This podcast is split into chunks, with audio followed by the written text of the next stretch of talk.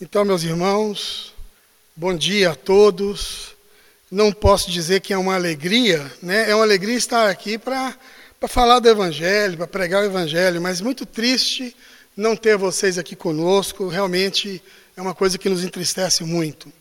Mas eu gostaria de compartilhar com vocês hoje algo que está assim muito presente no meu coração e eu espero que isso também possa trazer a cada um de nós a fé, esperança e certeza em Deus. O texto que nós vamos ler para nossa reflexão nessa manhã está no Evangelho de João, no capítulo 6, do verso de 1 a 15. E é uma passagem muito conhecida, é a passagem da multiplicação dos pães. E mesmo aqueles que não têm o hábito de ler a Bíblia sistematicamente, já conhece esse texto porque ele é muito famoso, as pessoas conhecem. Evangelho de João, capítulo 6, verso de 1 a 11. Nós vamos ter mais uma palavra de oração antes de começarmos. Ó oh Deus, nós invocamos a tua presença na vida e na casa de cada um dos nossos irmãos nessa manhã, pedindo ao Senhor a instrução do teu Espírito Santo a, que a Sua palavra seja algo que venha de encontro àquilo que nós precisamos, às nossas necessidades, que o Senhor se adeque a nós nesse momento e que o Senhor perdoe os nossos pecados, nos livre do mal e da queda e nos instrua nessa manhã por meio da tua palavra e que o teu Espírito Santo trabalhe em nós, em nome de Jesus. Amém. Amém. Evangelho de João, então, capítulo 6, verso de 1 a 15. Diz o seguinte a palavra do Senhor: Depois dessas coisas, atravessou Jesus o mar da Galileia, que é o de Tiberíades. Seguia-o numerosa multidão, porque sabiam do que ele havia feito na cura dos enfermos. Então Jesus subiu ao monte e assentou-se ali com seus discípulos. Ora, a Páscoa, festa dos judeus, estava próxima. Então, Jesus, erguendo os olhos e vendo que grande multidão o seguia, disse a Felipe: Onde compraremos pães para lhes dar a comer? Mas dizia isso para o experimentar, porque ele bem sabia o que estava para fazer. Respondeu-lhe Filipe: Não lhes bastariam duzentos denários de pão para receber cada um o seu pedaço. Um de seus discípulos, chamado André, informou a Jesus: Está aí um rapaz que tem cinco pães de cevada e dois peixinhos. Mas isso, o que é para tanta gente? Disse Jesus: Fazei o povo assentar, pois havia naquele lugar muita relva. Assentaram-se, pois, os homens em número de quase cinco mil. Jesus tomou os pães e, tendo dado graça, distribuiu entre eles. Também, igualmente, os peixes, o quanto queriam. Quando já estavam fartos, Disse Jesus aos seus discípulos: Recolhei os pedaços que sobraram, para que nada se perca. Eles o fizeram e encheram doze cestos de pedaços de pão de cevada que sobraram aos que haviam comido. Vendo, pois, os homens o sinal que Jesus fizera, disseram: Este é verdadeiramente o profeta que devia vir ao mundo. Sabendo, pois, Jesus que estavam para vir, para arrebatá-lo e o proclamarem rei, retirou-se novamente, sozinho, para o monte. Amém, amém. Uma das coisas que me impressiona na palavra de Deus, quando eu leio a palavra de Deus, e quando eu vejo Jesus se relacionando com as pessoas. É como a palavra de Deus e a pessoa de Jesus se identifica conosco. Como é que é algo extremamente contextualizável, ou seja, está totalmente identificado com que aquilo é o meu problema, com que aquilo é a minha dificuldade. Como Jesus vem e se adequa a mim no meu momento, diante das situações que eu estou vivendo. Por exemplo, no capítulo 5, mais atrás aqui, um pouquinho atrás, Jesus se encontra com um homem que estava há 38 anos na beira de um poço, porque disseram para ele que em determinado momento um anjo descia do céu e tocava na água. E o primeiro que entrasse no tanque, uma vez tocada a água, sarava de qualquer doença que tivesse. Então, esse homem está lá há 38 anos esperando cura, esperando que a água se mexesse para que ele pudesse pular. E Jesus então vai ao encontro desse homem. Imagine você, se Jesus chega para esse homem e diz para ele assim: escuta, você quer que eu transforme essa água em vinho? Eu dou conta de fazer. Eu fiz isso no casamento lá em Caná da Galileia e foi um maior sucesso, o pessoal adorou. O mestre Sala ficou encantado. Ou então, se Jesus chega para esse homem e diz o seguinte: escuta, você quer que eu ande por sobre essas águas? Porque eu dou conta, eu dou conta de andar no mar, no mar tempestuoso, no mar encapelado. Aqui eu, eu, eu, eu rolo, eu dou pirueta. Eu dou conta de fazer. Não tem sentido isso. Porque a necessidade do homem não era tomar vinho e nem ver um espetáculo de Jesus andando sobre as águas. Mas Jesus faz a pergunta para ele, que é a pergunta da vida, que é a pergunta que tem a ver com ele, que é uma pergunta retórica que esse homem nem responde para Jesus. Ela é tão óbvia que esse homem não responde. Jesus diz para ele: escuta, você quer ser curado, isso tem a ver com ele. Isso tem a ver com o momento dele, com a história dele, com a expectativa dele, com a necessidade dele. Então, a palavra de Deus e a pessoa de Jesus, eles se adequam a gente. Nesse texto aqui que nós lemos, no capítulo 6, acontece a mesma coisa. Depois dessas coisas, que coisas? Dessas curas todas, do que Jesus fizera. Diz que ele embarca, toma um barquinho e atravessa o mar da Galiléia, que era de Tiberíades. Era o mesmo mar, mesmo lugar com dois nomes. Aqui, como nós temos aqui em Anápolis, a Avenida Contorno, que também é chamada de José Lourenço Dias. É um lugar com dois nomes. De um lado era Mar da Galileia, do outro lado era chamado de Tiberíades. E Jesus então atravessa esse mar e diz que essa multidão vem atrás de Jesus. E diz que eles vêm atrás de Jesus porque eles tinham visto os sinais que Jesus fazia na cura dos enfermos. Essa era a razão que fazia com que esse povo atravessasse o mar para ir atrás de Jesus. Eles não estavam interessados no que Jesus tinha para dizer, mas eles estavam interessados no que Jesus podia fazer. Jesus podia curar os enfermos. Então eles vêm com as suas doenças, eles vêm com seus doentes, e eles vêm não para ouvir Jesus, mas eles vêm na expectativa de que Jesus os cure. É isso o que isso que eles fazem. Essa é a motivação dele, como nos nossos dias hoje também. Muitas pessoas não estão interessadas nas verdades e na palavra de Jesus, nem na pessoa de Jesus. Mas elas estão interessadíssimas naquilo que Jesus pode fazer por elas. Então elas pagam um preço, elas atravessam mares, elas andam distâncias e elas vêm atrás de Jesus. Pois muito bem, diz aqui a Bíblia que Jesus sobe num monte e se assenta ali com seus discípulos. E eu acho interessante como as coisas vão se desenhando aqui e como o apóstolo João tem uma capacidade enorme de mostrar esse desenho para a gente. Ele diz o seguinte: que Jesus, erguendo os olhos e vendo que grande multidão via ter com ele, disse a Filipe: Onde compraremos pães para lhes dar a comer? É muito interessante esse cenário. O cenário nos diz que Jesus ergue os olhos e vê a multidão. Quem vê a multidão e quem vê a questão é Jesus. Jesus vê o problema antes dele acontecer. Jesus vê a necessidade antes dela aparecer.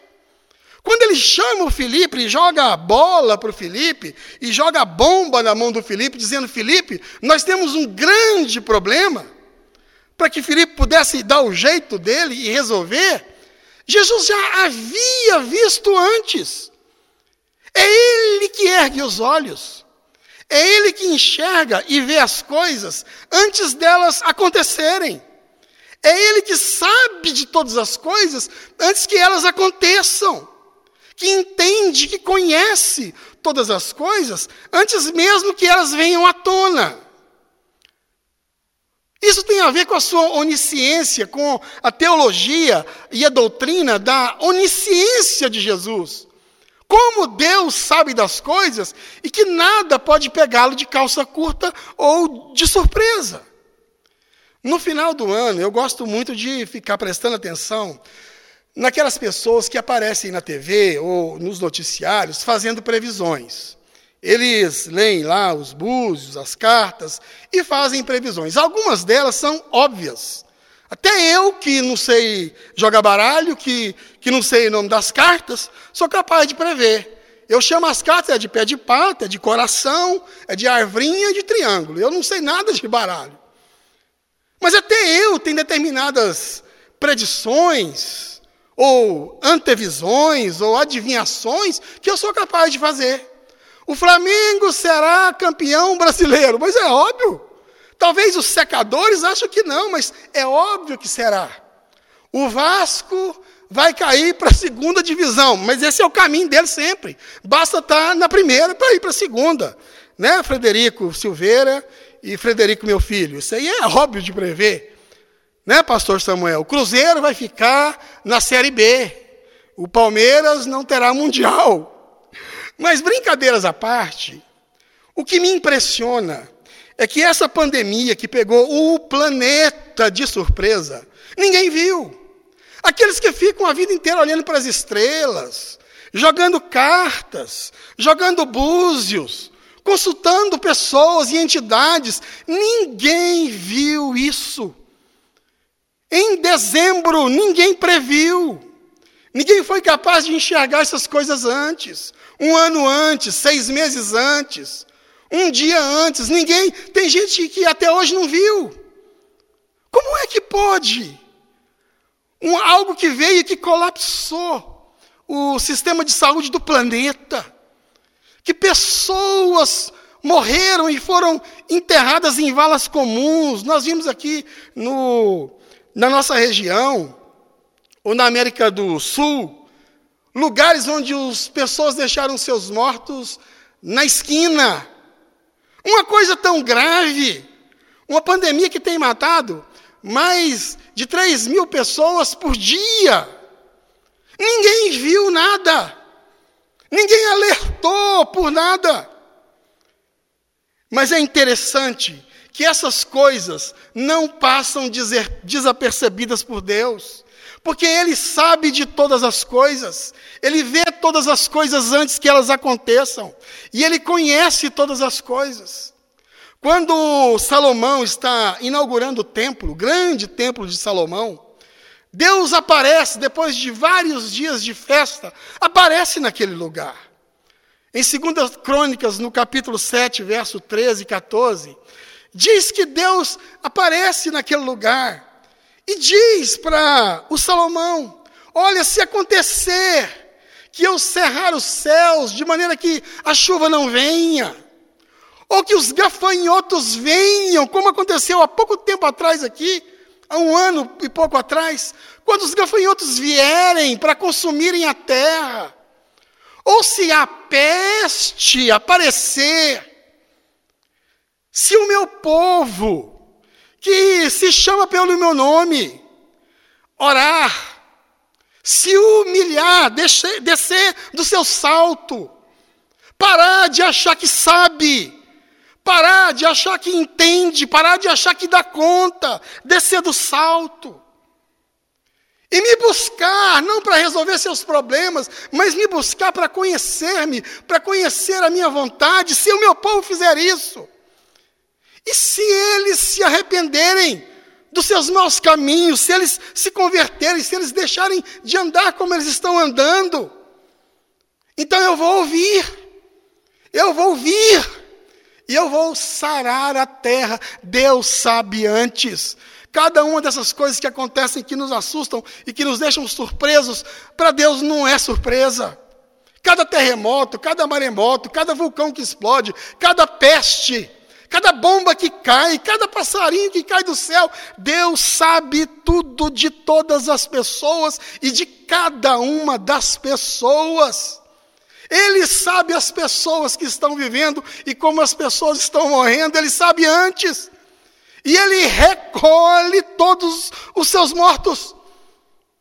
Ele vê antes, é Jesus que ergue os olhos e percebe a questão e o problema antes que, antes que ele aconteça. Uma outra coisa que esse texto nos diz e que eu acho assim fantástico é que Jesus experimenta diante dessa situação os seus discípulos. Ele diz para o Filipe: Felipe, olha que problema enorme. Não porque ele não saiba o que fazer, não porque ele não conheça, não porque quando as coisas acontecem, Deus olha para ele e fala assim: Nossa, meu Deus, o que, é que eu vou fazer? Eu não sei o que está acontecendo.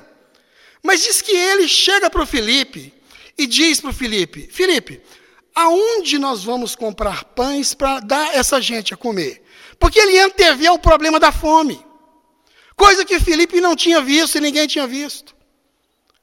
Mas diz o texto aqui que ele dizia isso para o experimentar, porque ele bem sabia o que estava para fazer. Ele faz isso para experimentar Felipe. Felipe, olha o problemão. Resolve para a gente. Como é que a gente faz? Aonde é que nós vamos comprar pão para dar para essa gente comer, Felipe? Me ajuda. Qual que é a solução que você tem? Fala comigo. Resolve isso para a gente. É isso que ele diz. E a resposta de Felipe é um desastre.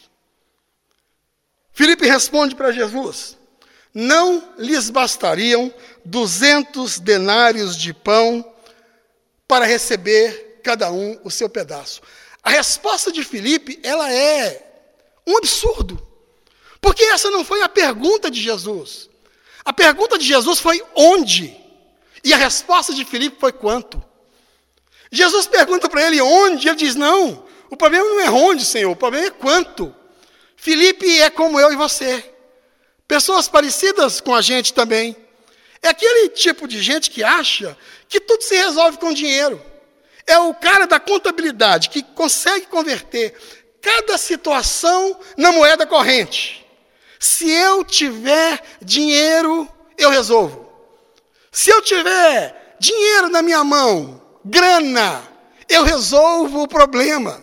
Na verdade, se Felipe tivesse dinheiro, ele não resolveria coisa nenhuma, porque o problema era onde?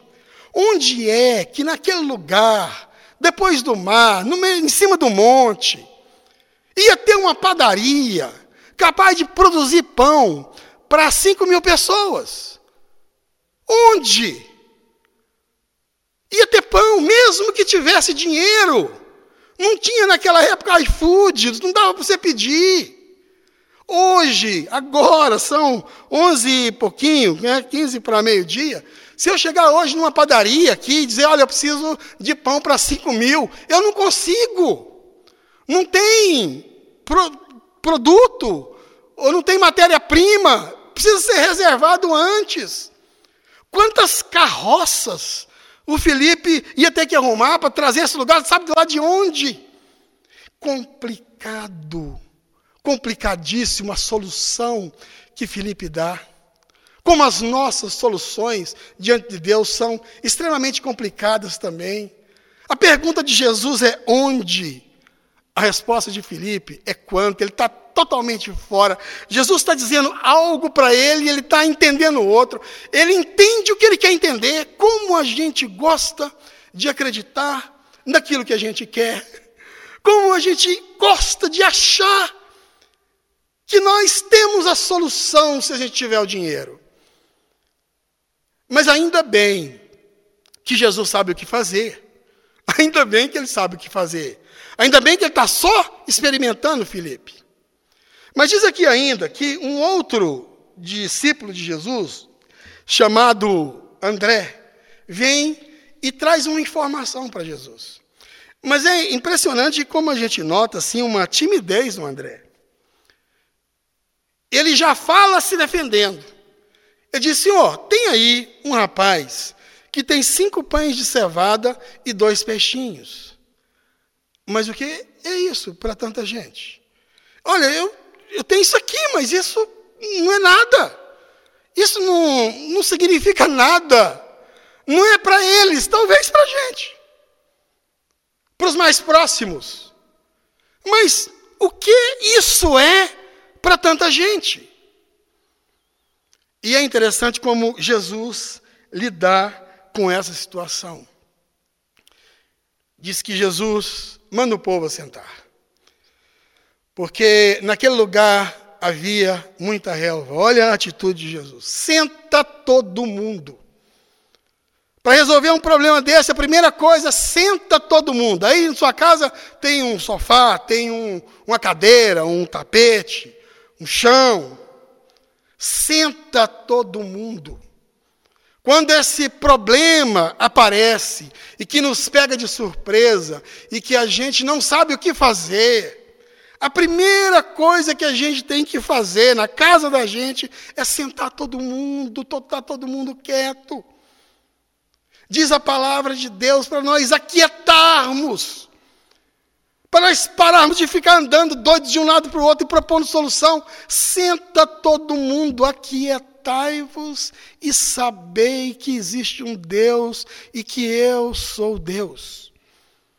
Eu sou exaltado na terra e entre as nações, porque eu quebro o arco, eu despedaço a lança e eu ponho fim na guerra. Aquietai-vos e sabei que eu sou Deus. Entende que você tem um Deus e mais do que isso, que esse Deus é o nosso Pai, que sabe das nossas necessidades antes mesmo que lhe o peçamos. Por isso, quando nós sentamos em casa, em família, e fechamos a porta e oramos em secreto, o nosso Pai nos vê em secreto e nos abençoa porque Ele sabe das necessidades que nós temos antes mesmo que nós o peçamos. Essa é a primeira atitude de Jesus diante do problema. Eu não sei como ele vai resolver isso daqui, mas eu posso seguir os passos. E a primeira coisa que ele faz é sentar. Senta todo mundo. A segunda, diz que ele tomou os pães, eram muito poucos os pães, e os peixes também. Era muito pouco o recurso. O André, que trouxe a, a notícia para Jesus, ele mesmo já dizia: é pouco demais. Isso, o que é para tanta gente? É muito pouco. Mas Jesus pegou pouco e deu graças. Ele pegou os pães e igualmente os peixes. E ele agradeceu, ele valorizou pouco.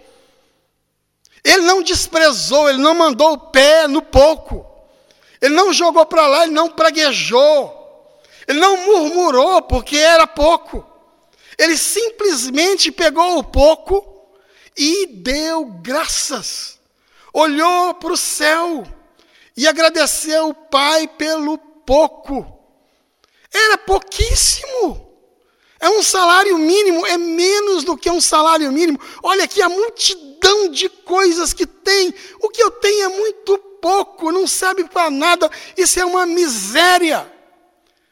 Mas Jesus nos ensina a valorizar o pouco. Valorizar o pouco. Diz que ele deu graças, valorizou o pouco e distribuiu. Eu não sei como o milagre aconteceu, eu ainda não aprendi a explicar milagre. Talvez tenha alguém que saiba. Né? Mas eu sei que essa atitude de Jesus, de mandar o povo assentar-se e aquietar-se, de pegar o pouco e erguer a voz com gratidão fez com que o milagre acontecesse. E ele vai simplesmente distribuindo essas coisas. E o povo vai comendo. E diz aqui a Bíblia que eles comeram até se fartarem, não queria mais. Não é aquela coisa igual acontece muitas vezes na casa da gente, quando tem pouca comida e tem visita em casa, e a mãe da gente ou a mulher chega e diz assim: ó, oh, vai devagar, tem educação, tem mais gente para comer. Aqui não. Diz que eles comeram o quanto quiseram. Comeram quanto queriam. E ficaram fartos. Escuta, tem alguém aí que quer mais? Alguém não foi servido? Levanta a mão e nós vamos. Comeram. O milagre aconteceu. Diante de um ambiente de quietude, diante de Deus, e de um coração grato, que entende que o pouco é exagero para aquele que fez o mundo inteiro, todas as galáxias do nada. Depois que eles comeram fartamente, Jesus diz uma outra coisa para eles que eu acho fantástico. Recolhei os pedaços que sobraram, para que nada se perca. É muito interessante essa ideia de Jesus. O cuidado, não só a gratidão com o pouco, não só valorizar o pouco, mas ter responsabilidade com o que sobra para que nada se perca. Porque nós sabemos, meus irmãos, que muita gente no nosso país, na nossa cidade, no nosso bairro, vive com o que sobra. Vive com aquilo que é o resto. Vive com aquilo que ninguém vai aproveitar mais. Então Jesus ensina para eles terem responsabilidade com o que sobra. Porque quando ele vem e vem nos abençoar, ele nos abençoa, mas através de nós, ele também quer abençoar outras pessoas. E é por isso que nós temos que ter cuidado com o que sobra, responsabilidade com o que sobra. Eu trabalho na parte da tarde, então sobrou para mim, como, e eu fico muito à vontade de dizer isso daqui, porque eu não estou só nessa história. Sobrou para mim a fazer a comida em casa, né? Então eu acho que tem mais irmãos assim. Nós estamos conseguindo. Eu, eu era muito ruim de cozinha, mas agora estou muito ótimo já. Ah, então no início eu não sabia muito bem as medidas e aí acabava que sobrava muito. E eu ficava muito constrangido de jogar comida fora. Então nós arrumamos umas marmitinhas, aquelas de plástico, de plástico. E aquilo que sobrava, a gente colocava separadinho, porque quem vai comer não é bicho, não é cachorro, não é outra coisa, é gente. Colocava aquilo separadinho, tinha até umas colherzinhas, uns negocinhos. A gente colocava, amarrava num saquinho e saía procurando alguém. E sempre tinha gente. Sempre. A gente não tem ideia do tanto de gente que depende do pouco. Se você puder fazer isso, nós já fizemos com algumas pessoas e já recebemos também de algumas pessoas. Outro dia Deus tocou no nosso coração de ajudar alguém financeiramente. Pessoas que não pediram, mas que a gente percebeu. Outro dia, outras pessoas fizeram o mesmo com a gente. A gente não pediu, a gente não falou, mas as pessoas ligaram e as pessoas ofertaram. Percebe isso? Por isso que a igreja é chamada de o corpo de Cristo, que tem a cara de Jesus, que tem os braços e as pernas de Jesus, onde eu sou capaz de ver o reflexo de Jesus na face do meu irmão que me acode. E aonde também eu posso ser isso na vida dos outros. Jesus nos fez, fez o que fez, para nos ensinar a fazer o mesmo. É assim que a gente vence essa pandemia, com as atitudes e os protocolos todos mas também e acima de tudo, com atitudes espirituais de gente que no meio de tudo isso busca a Deus por Deus ser Deus. Busca a Deus pelo que ele já fez por nós, ele já nos salvou. E eu não sei quanto tempo eu vou durar, mas se amanhã e eu morrer nessa pandemia, ou se daqui a 50 anos eu cair morto de velho, a minha questão está resolvida e a minha gratidão a Deus é eterna por isso. Buscá-lo por quem Ele é, pelo que Ele fez. Buscar conhecê-lo e saber a Sua vontade. Deixar os meus pecados. Converter-me dos meus maus caminhos orar, descer do salto e buscá-lo, para que ele seja servido em nos sarar, em nos abençoar. Espero que Deus tenha falado ao seu coração e aquilo que eu não falei, porque eu não sei, o Espírito de Deus faça toda a obra, porque é Ele que faz toda a obra e toda a obra mesmo. Nós vamos orar, curve aí a sua cabeça, feche os seus olhos. Nós vamos orar. Eu quero pedir ao pastor Lucas esse nosso momento de culto. Que Deus os abençoe. Feche os seus olhos, vamos orar. Pai, nós te agradecemos pela tua generosidade, pelo teu amor por nós. E bendizemos o teu nome, Jesus, porque o Senhor não perde o controle da situação, nem está limitado aos nossos recursos, para trazer graça e alívio sobre nós a respeito das nossas necessidades.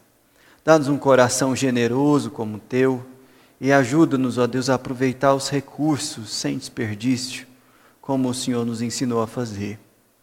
Pedimos, ó Pai, que a graça do Senhor Jesus Cristo, o amor de Deus o Pai, a comunhão, a consolação do Espírito Santo de Deus, sejam sobre toda a Igreja de Jesus Cristo, espalhada pela face da terra, até aquele dia eterno. Amém.